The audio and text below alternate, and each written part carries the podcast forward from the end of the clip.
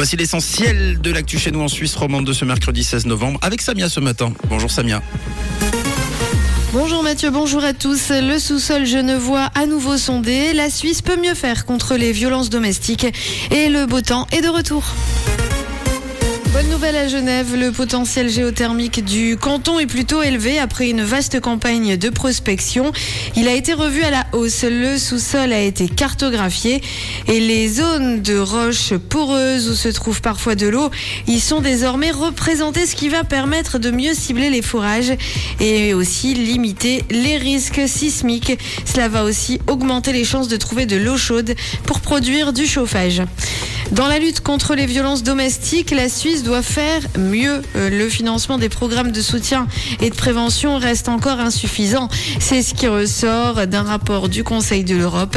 Le financement des politiques, programmes et mesures de prévention et de lutte contre toutes les formes de violences faites aux femmes euh, reste insuffisant. Des lacunes qui mènent d'ailleurs à des disparités entre cantons.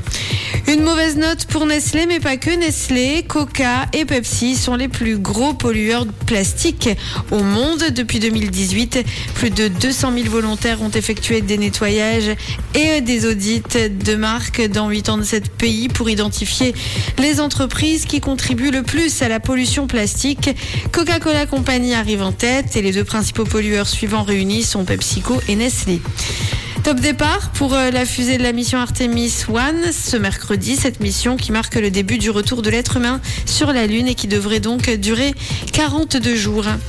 Jeff Bezos fera don de la majeure partie de sa fortune? Le fondateur d'Amazon et multimilliardaire a assuré qu'il projetait de distribuer la majeure partie de sa richesse à des œuvres caritatives.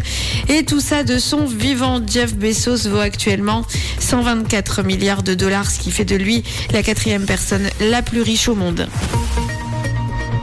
Ça va mieux côté ciel, le soleil est de sortie, toujours euh, quelques nuages en perspective, euh, voire quelques bancs de grisaille et puis des températures qui vont atteindre les 14 degrés aujourd'hui à Vevey, 15 degrés au maximum à Genève, à Nyon et à Vernier, 15 degrés à Carouge, à Lausanne ou encore à Nyon.